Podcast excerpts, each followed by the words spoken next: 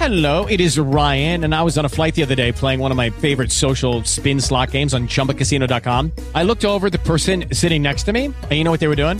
They were also playing Chumba Casino. Coincidence? I think not. Everybody's loving having fun with it. Chumba Casino is home to hundreds of casino style games that you can play for free anytime, anywhere, even at 30,000 feet. So sign up now at chumbacasino.com to claim your free welcome bonus. That's chumbacasino.com and live the Chumba life. No purchase necessary. VGW Group. Void were prohibited by law. See terms and conditions. 18 plus. Judy was boring. Hello. Then Judy discovered ChumbaCasino.com. It's my little escape. Now Judy's the life of the party. Oh, baby, Mama's bringing home the bacon. Whoa, take it easy, Judy. The Chumba life is for everybody. So go to ChumbaCasino.com and play over 100 casino-style games. Join today and play for free for your chance to redeem some serious prizes. ChumbaCasino.com. No purchase necessary. Void were prohibited by law. 18 plus terms and conditions apply. See website for details. No podcast de hoje, nós vamos compartilhar com você cinco vezes em que a juventude brasileira marcou a história do nosso país. Historicamente, a juventude sempre foi considerada um importante agente social, tratada, na maioria das vezes, como rebelde e com vontade de alterar a ordem vigente, lutando contra desigualdades e o autoritarismo. Embora seja uma visão romantizada, presente em obras como Os Miseráveis de Hugo Cabret, não é de todo uma mentira. Não são raros os eventos históricos dos quais a juventude foi protagonista, desde a juventude hitlerista, responsável pela ascensão e legitimação do governo nazista na Alemanha, até a juventude tcheca, que, cansada do autoritarismo soviético, foi às ruas protestar e pedir a modernização do regime durante a Primavera de Praga, em 1968.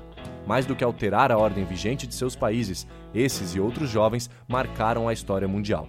No Brasil, a história não é diferente. Não foram raras as vezes em que jovens impulsionaram revoltas e movimentos de contestação às condições sociais e políticas presentes nas suas épocas. Nós vamos relembrar agora cinco momentos históricos. Iniciaremos com as revoltas tenentistas. No ano de 1920, a jovem República Brasileira estava distante de ser verdadeiramente democrática. O cenário político era marcado por corrupção e por um sistema fraudulento de votação, o chamado voto de cabresto, no qual os coronéis obrigavam a população a votar nos candidatos de seu interesse. Somava-se a isso um cenário social marcado pela concentração fundiária no campo e pela pobreza extrema nas cidades. Esse cenário de decadência econômica e moral levou jovens oficiais do exército a se rebelarem contra o governo, em uma série de movimentos, que tiveram como expressão máxima a Coluna Prestes. Esse movimento, liderado pelo jovem Luiz Carlos Prestes, com 22 anos na época, se baseava em percorrer o interior do país, conversando com a população do interior sobre as incoerências e problemas do governo do então presidente Arthur Bernardes e incitando o povo a se rebelar contra ele. Na prática, a coluna não conseguiu seu objetivo de derrubar o presidente, mas gerou a instabilidade necessária para que Getúlio Vargas chegasse ao poder em 1930. O segundo momento a que queremos relembrar é a passeata dos 100 mil. Durante os anos de 1964 e 1985, o Brasil viveu sob o regime de uma ditadura militar. Esse período, iniciado com a deposição do presidente João Goulart, ficou marcado pela restrição de liberdades civis e políticas, como pela cassação de mandatos, suspensão dos direitos políticos ou aposentadoria compulsória de parlamentares da oposição. Também ficou marcado pela extinção dos partidos políticos e imposição do bipartidarismo, pelo estabelecimento de eleições indiretas para governadores, dentre outras medidas que mostravam que o regime estabelecido era de fato uma ditadura. Nesse cenário, crescia a insatisfação da juventude com tamanha repressão e falta de liberdade, e essas tensões tiveram seu ápice após a polícia militar assassinar o estudante Edson Luiz durante a invasão de um restaurante no centro do Rio. A morte de Edson gerou uma enorme revolta, que culminou na intensificação dos protestos. Um deles foi a passeata dos 100 mil, no qual pelo menos 100 mil pessoas marcharam pelo centro do Rio de Janeiro pedindo pelo fim do regime. Na prática, o objetivo final não foi alcançado. O regime, sentindo-se acuado, aumentou a repressão a esses grupos com a criação do Ato Institucional número 5, que proibia as manifestações. A ditadura seguiria firme por mais de 17 anos. No entanto, foi a maior manifestação civil de oposição ao regime registrada até então, de uma juventude que se negava a aceitar de forma passiva os mandos e desmandos de um governo autoritário. O terceiro momento histórico foram as diretas já, na década de 1980, a ditadura não possuía mais a mesma força e legitimidade de seus primeiros anos. A crise econômica internacional, causada pelos choques do petróleo nos anos 70 e a crescente pressão popular pela abertura política, demonstravam que o regime estava com os dias contados. Além disso, o próprio governo já sentia o desgaste e a necessidade de realizar uma abertura política, lenta, gradual e segura, como afirmado pelo ex-presidente Ernesto Geisel. Nessa lógica, o governo já tomava medidas que apontavam para o fim da ditadura, como a lei da anistia, que perdoava todos os crimes políticos cometidos no período, a volta do pluripartidarismo e as eleições diretas para governadores.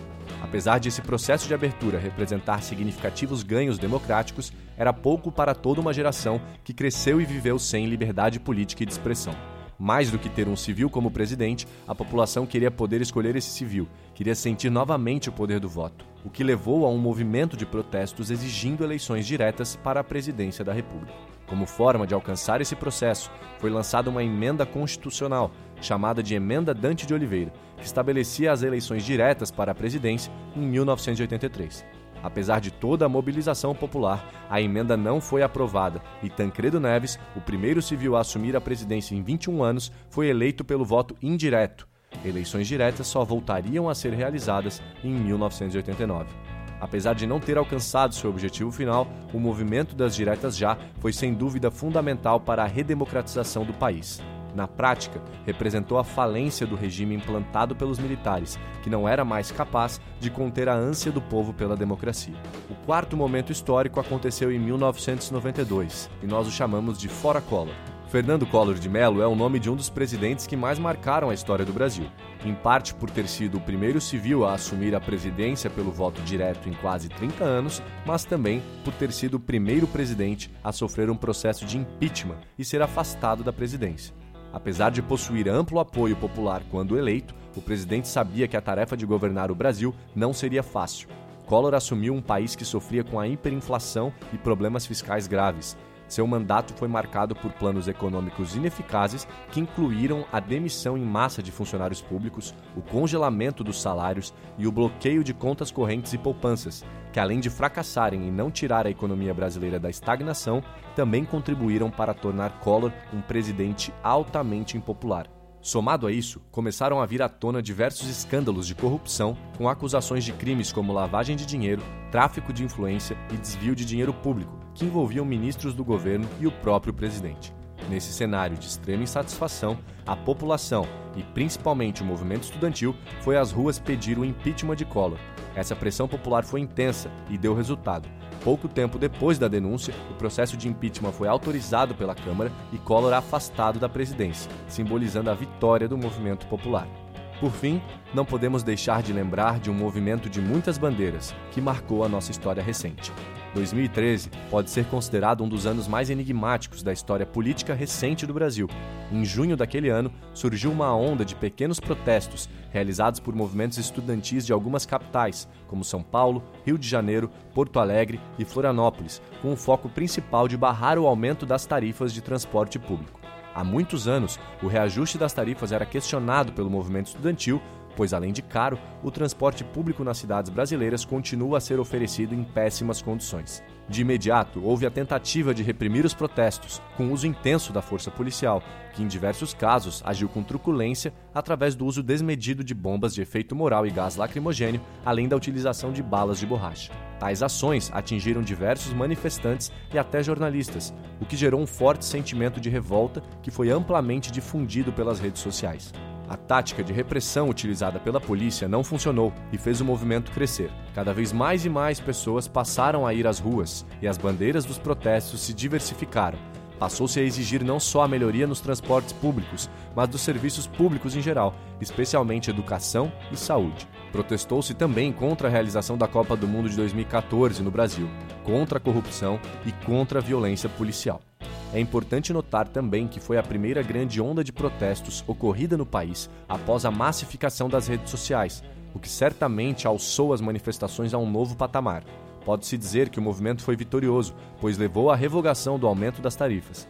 Além disso, foi promulgada uma lei que determina que 75% dos royalties do petróleo passarão a ser destinados à educação e os outros 25% para a saúde. Por fim, foi proposta a instalação de uma Assembleia Constituinte para debater uma reforma política.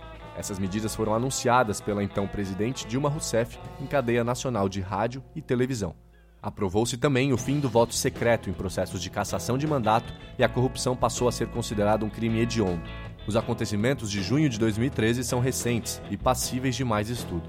No entanto, foram sem dúvida históricos e responsáveis por reviver a ânsia política dos brasileiros. Para aprender mais sobre esse assunto e muitos outros, acesse o maior portal de educação política do Brasil, politize.com.br.